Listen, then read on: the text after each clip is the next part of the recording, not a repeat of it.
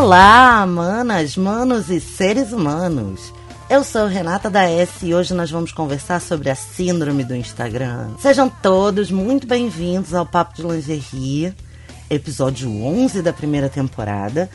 E é, falar sobre a síndrome do Instagram é uma inspiração de estar vendo as pessoas adoecendo mentalmente por causa dessa cultura de ver um pedacinho da vida das pessoas.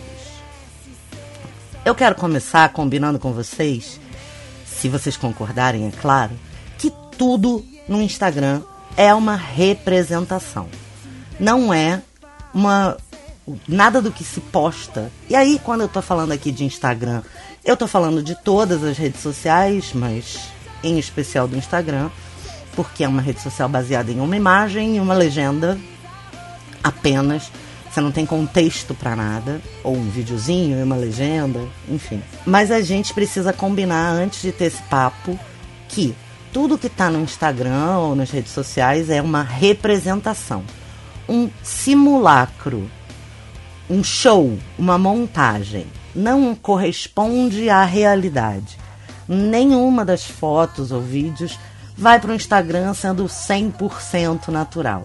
Vocês combinam isso comigo? Todo mundo dá um joinha assim, ó, pro telefone agora? Então tá bom. Por que que eu resolvi falar disso? Porque na Austrália, há mais ou menos um ano e meio atrás, já se dizia, uma pesquisa já, já detectava a nocividade de, das redes sociais e apontava o Instagram como a rede social mais nociva à saúde mental dos jovens, principalmente dos jovens nascidos depois de 1994, que são os chamados nativos digitais. Uh, mas não é prejudicial à saúde mental só dos jovens.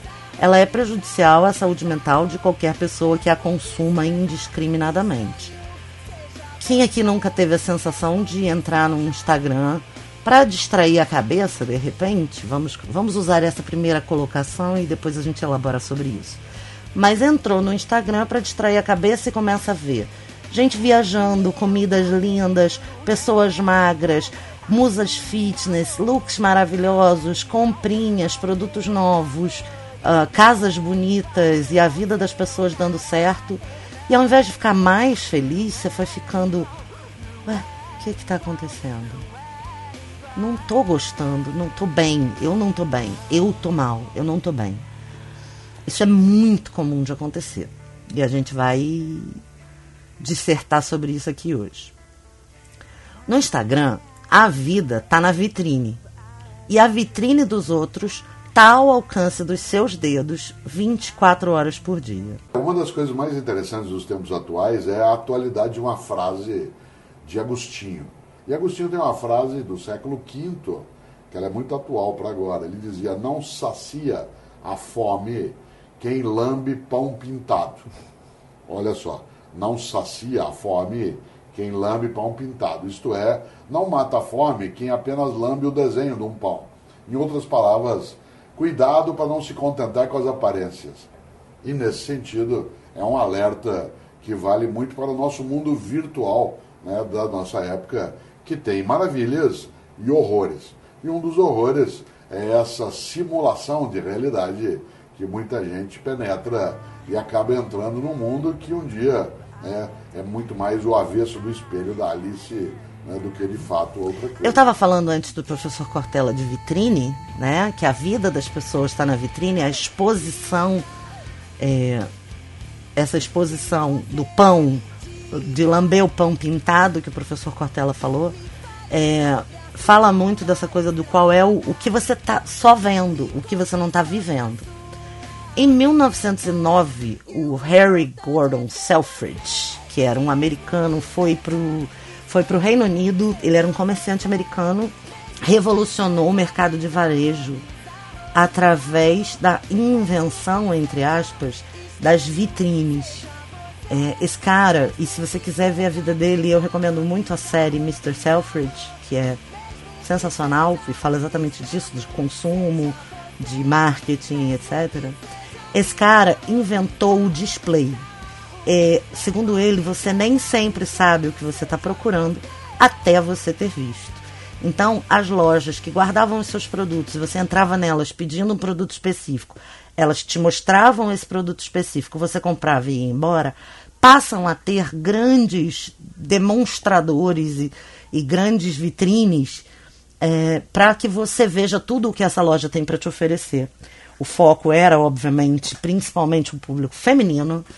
E se você acompanhou ou acompanhar a série, você vai ver que uh, o, o, grande foco do marketing até hoje é bem esse, né? Os públicos femininos e infantis. E aí ele cria cenas de lifestyle, de pequenas cenas e cria esse, essa arte de mostrar para as pessoas como a vida delas pode ser melhor se elas tiverem determinados produtos.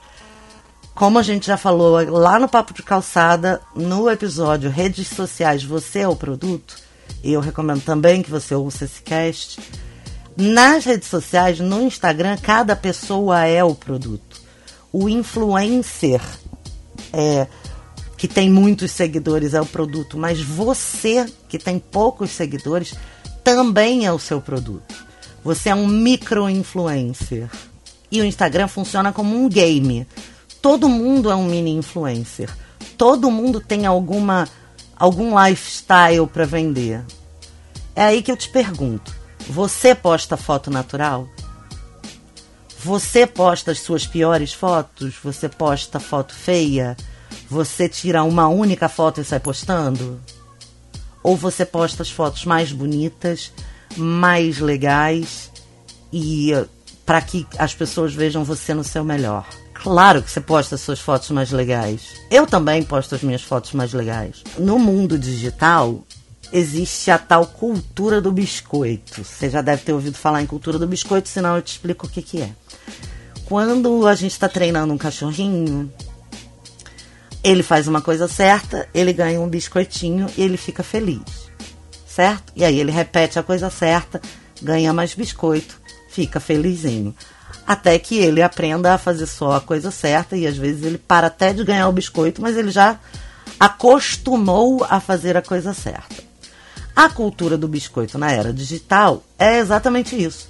Você posta uma foto, aquele tema tem muitos likes, você se sente feliz porque as pessoas estão gostando de você e você vai repetir aquele tipo de tema ou aquele tipo de foto muitas e muitas vezes. Eu mesmo já percebi, por exemplo, no meu próprio Instagram, eu posto super pouca coisa, quer dizer, super pouca coisa com relação às pessoas que postam todo dia, mas eu mesma já percebi que quando eu posto fotos de lembranças do meu casamento com o meu marido, com o meu relacionamento, ou de uma viagem que a gente está de casalzinho, eu recebo milhares de likes, milhares, 50 likes é o máximo. Mas e outras fotos, fotos de comidas bonitas ou coisas interessantes que eu gosto, que me interessam, tem pouco pouca curtida, bem pouca mesmo, tipo 5, 6, sei lá. E as pessoas curtem e são, se sentem, enquanto as suas fotos são curtidas, como se aquela pessoa estivesse dizendo: Eu gosto de você.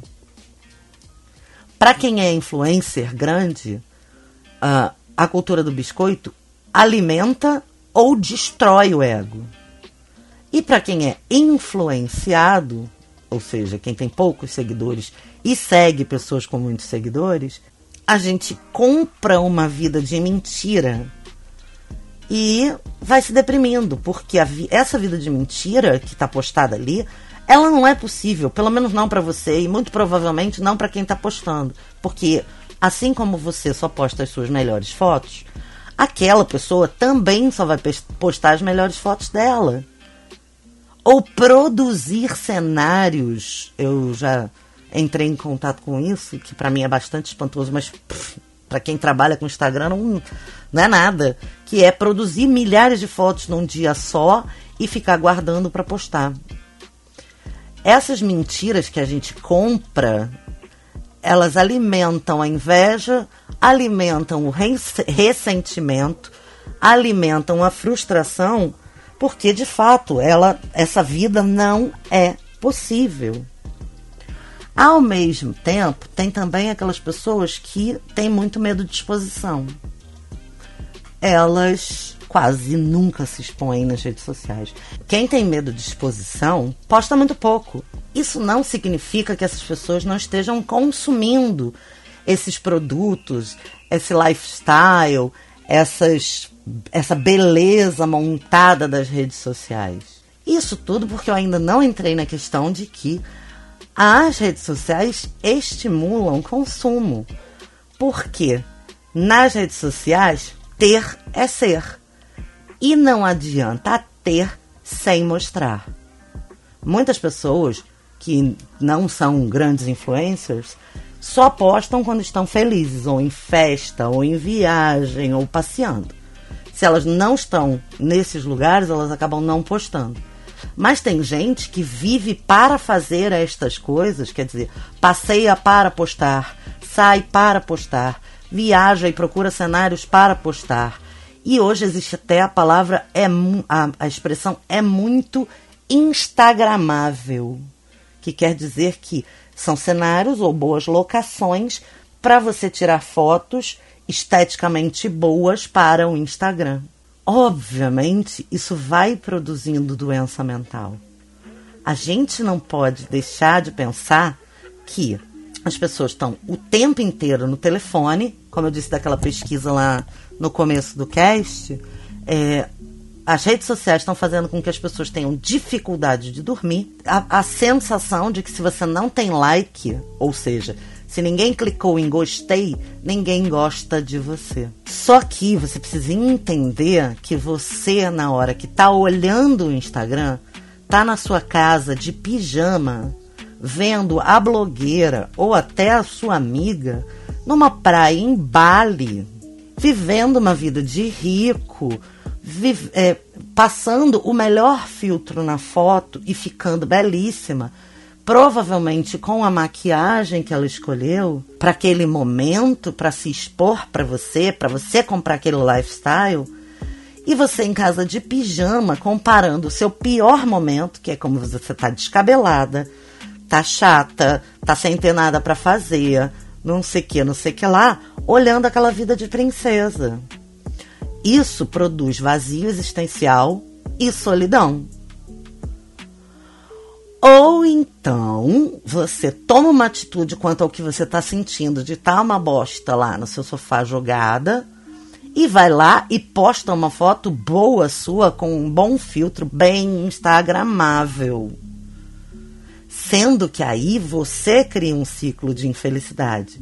Você está infeliz, faz um post para ganhar biscoito, simula uma vida, uma vitrine de felicidade, ganha uns biscoitinhos, mas faz alguém descer no ciclo, porque aí uma outra pessoa, tão comum quanto você, com o pijaminha dela na casa dela, fala: Nossa, Fulana tá linda, hein? Com aquela foto que você guardou para aquele momento. Não é mesmo? Nenhuma autoestima cresce assim.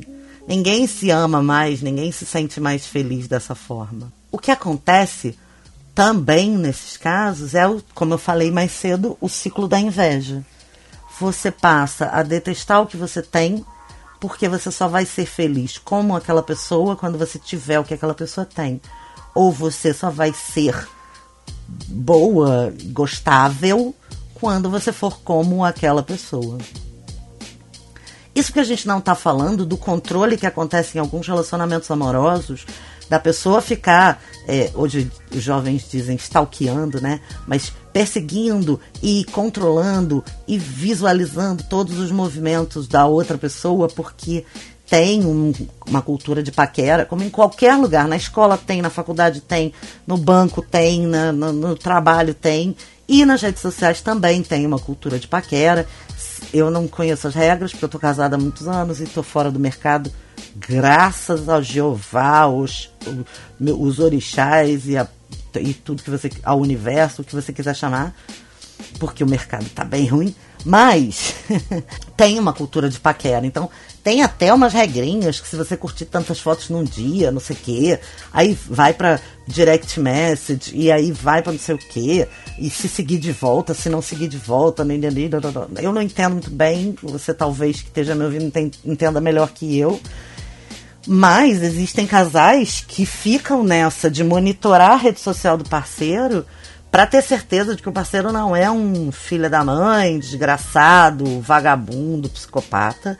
Ou então as ofensas e a destruição do ego que é quando alguém descobre que o seu amor curtiu uma foto de alguém lindo.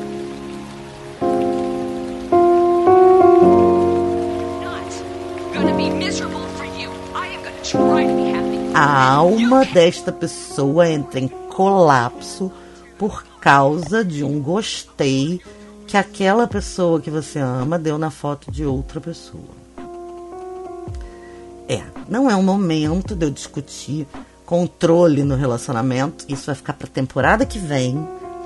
E você já dá seguir aí no teu player. Se você usa o Cashbox, se você usa o Google Podcasts, Spotify, acho que o Apple também, é, o Anchor. E, enfim, vai lá no blog do Papo de Calçada, segue a gente, porque na temporada que vem tem assuntos quentíssimos todos que eu prometi aqui nessa primeira temporada. Mas esse aqui ainda não é o último episódio da primeira temporada. Porém, sobre controle nos relacionamentos, mano, você quer o quê? Botar numa caixa o que a pessoa tá vendo? Ou ela pode ver, mas não pode curtir? O que que tá acontecendo? Assim como, falando dos grandes influencers, o que que você quer mostrar? Qual é a impressão que você passa para as pessoas? O que que você está vendendo se o produto é você? Esses questionamentos são muito importantes. Só que a gente geralmente passa pelos questionamentos do que, que o outro está fazendo, o que, que o outro está vendo, não pelo que a gente está vendo e vivendo.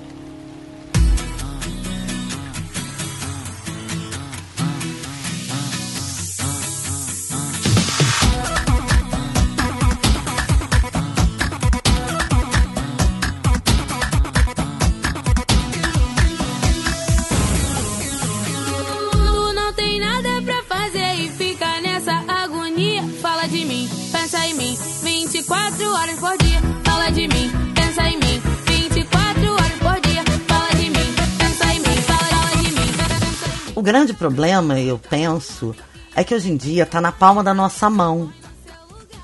Está na palma da nossa mão o tempo inteiro estar em contato com o mundo e se informar e receber informações e ver coisas e consumir conteúdo.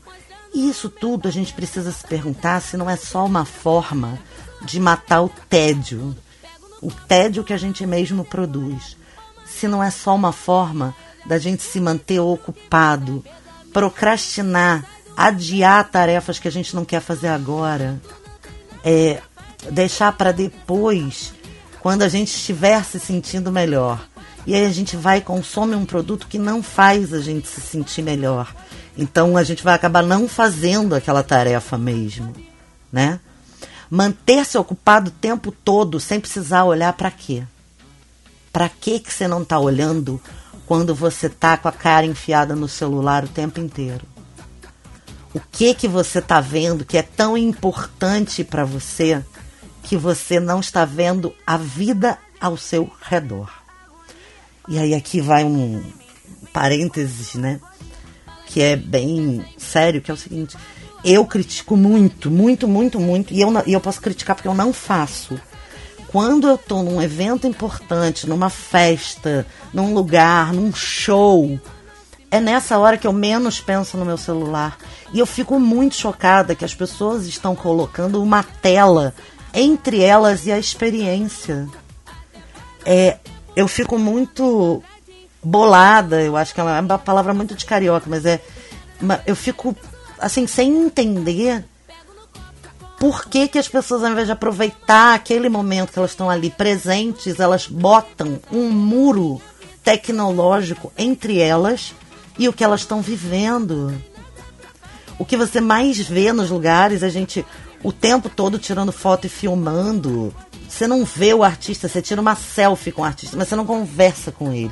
Você não vê o show, você filma o show para botar no Instagram depois, ou no Facebook, ou no onde você, que você quiser botar, que eu também não sei bem também todas as redes.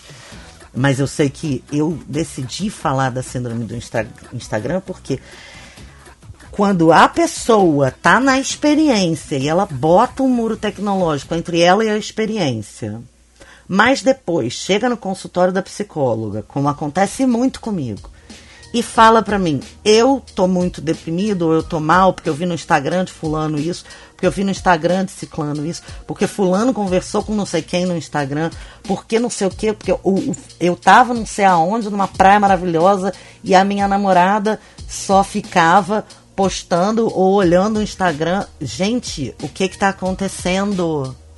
Cadê o presente? Cadê estar em algum lugar?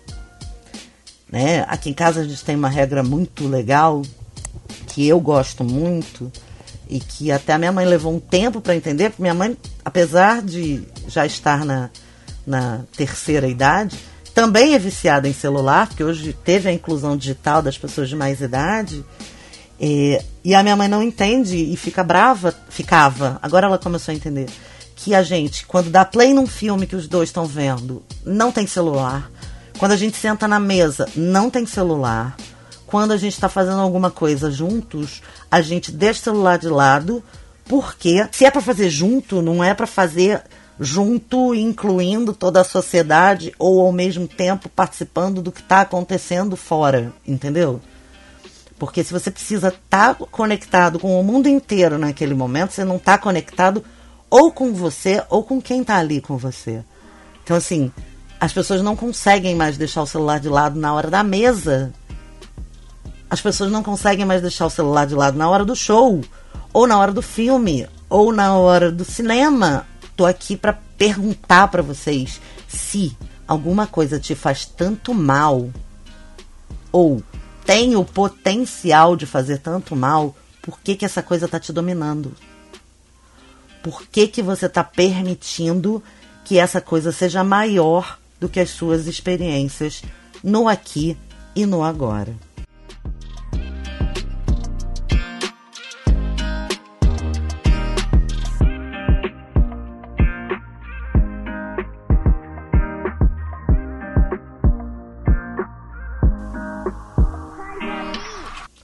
Tá, tá bom, tá bom. Eu não tô aqui só para falar dos transtornos mentais, das coisas difíceis que vêm com as redes sociais.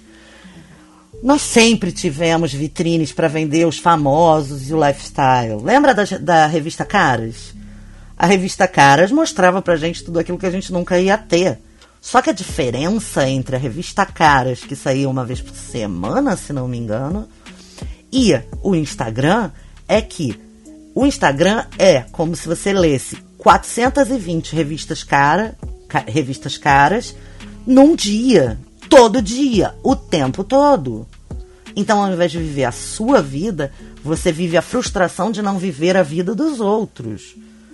A revista Caras dava pra gente o tapa na cara de a gente não ser rico e famoso e não ter aquelas coisas maravilhosas e aqueles corpos incríveis uma vez por semana e, né, num folheto que você lia, acabava. Se é que você lia. Só que não, não são só malefícios.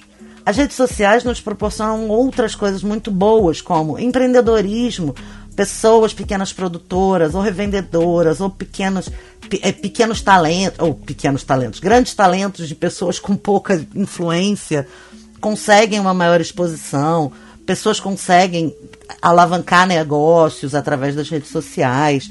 Nós tivemos, eu pelo menos, tive acesso a conhecer grandes artistas. Eu vou dar o nome de um aqui que eu quero que você vá no Instagram dele e dê uma olhada, que o cara é sensacional. O nome dele é Will Barcelos. Will Barcelos. É com dois L's e dois L's. E ele é maravilhoso, ele é um artista plástico que trabalha principalmente com pontilismo E se você não conhece, vai lá ver agora o que, que é, porque o cara é incrível. Tivemos acesso a grandes talentos, pessoas que puderam mostrar seus talentos, seus dons. Temos acesso à informação. Quem busca informação de qualidade, quem busca saber mais, crescer, evoluir, né? expandir a mente. É, temos acesso a várias formas novas de aprender. Podemos ter é, informação na nossa casa, educação na nossa casa. Tudo está a um clique de distância. Tudo de, de bom, assim, se você quiser entender mais sobre um assunto, você escuta um podcast, você segue um canal, você dá um, um, um Google nas pesquisas e Cara, eu, por exemplo, monto todo esse cast. Foram, foram quatro horas de pesquisa, pegando artigos e tal, para traduzir para uma linguagem um pouco mais acessível. Mas eu faço tudo, tudo, no celular. Não preciso nem ir para o computador. Então, assim, tem essas coisas incríveis. Né? Eu, eu posso adequar os assuntos e aprofundar sobre assuntos. Então, assim, tem coisas muito boas nas redes sociais. Mas o que a gente precisa entender é aquilo que não está fazendo bem pra gente, aquilo que não tá legal na nossa vida, aquilo que não tá funcionando para deixar a gente se sentindo melhor, precisa de um unfollow ou deixar de seguir.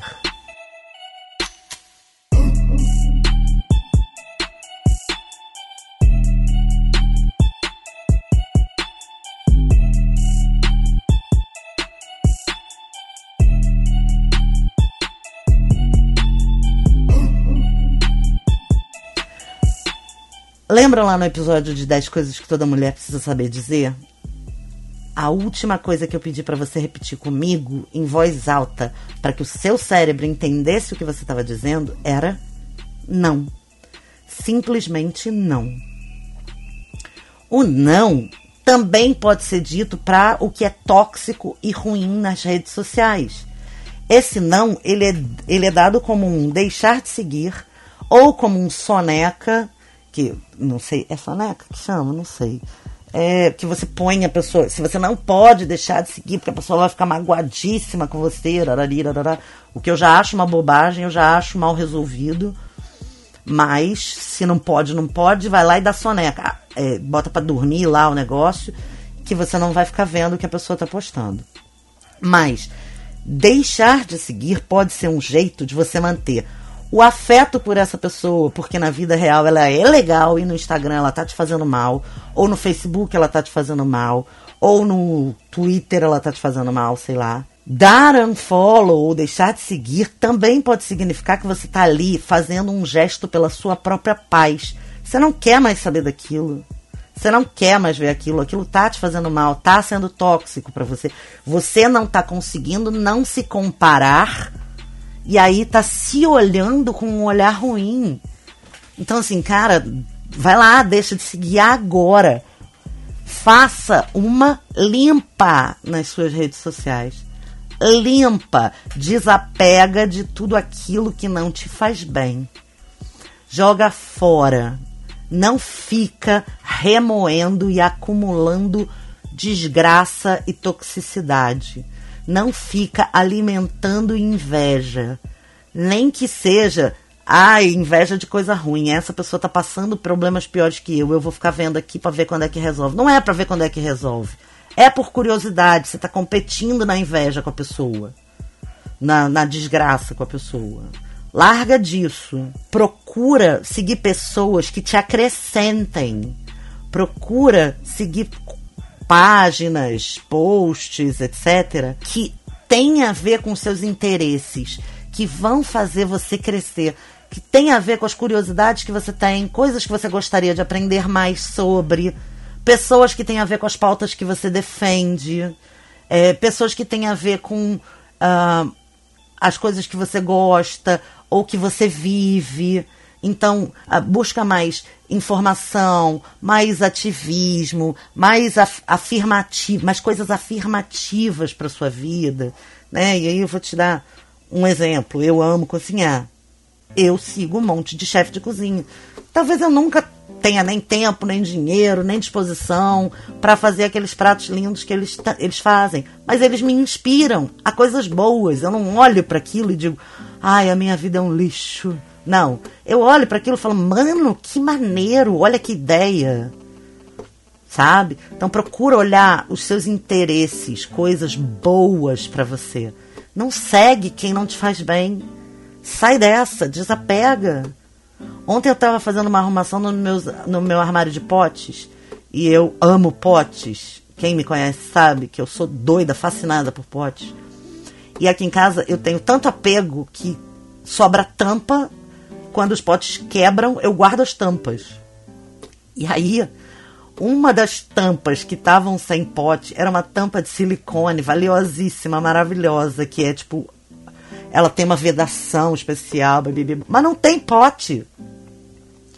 Eu olhei para aquela tampa e eu pensei, vou botar ela no fundo do armário. Aí botei. E aí no fundo do armário eu, eu conseguia vê-la, porque ela estava atrás de um pote de vidro. Falei, então eu vou ficar vendo aquela tampa ali, sabendo que ela não tem função e que ela tá ali, eu vou ficar triste por ela não ter pote. Joguei fora pesou, mas eu lembrei que ia pesar toda vez que eu abrisse o armário e visse a tampa. Então pesou de uma vez e eu joguei fora. Pronto. É assim que a gente precisa agir um pouco mais na nossa vida com tudo que vai ficar pesando. Senão a gente não vai conseguir carregar a nossa mochila em prol da nossa saúde mental, tudo aquilo que a gente vê ou que a gente escuta ou que, com que a gente convive e que não está fazendo bem precisa ir. A gente precisa buscar conteúdo gentil. Pensa nisso. Conteúdo gentil. O que não for conteúdo gentil, o que não for conteúdo que traga felicidade ou amadurecimento, não serve. E a última coisa que eu quero pensar com vocês é o seguinte: Vamos tentar consumir com consciência. Seja lixo, seja comida, seja compras, seja beleza, lifestyle, não importa. Tudo o que você consome precisa passar por crivo. Você precisa fazer uma curadoria, você precisa fazer uma seleção importante para tirar o que não faz bem, deixar o que faz bem e aí do que faz bem consumir com consciência, não é, o tempo todo, não com voracidade, com pressa e com urgência. Consuma coisas que vão te acrescentar e que vão te acrescentar de uma forma a ela funcionar organicamente no teu dia a dia não tirando teu sono, não tirando tua experiência, não tirando você do tédio que você precisa olhar, não adiando suas tarefas. Consuma coisas que te façam bem na hora de consumi-las. Divida seu tempo com sabedoria, ao invés de mascarar o que você está sentindo. Que tal?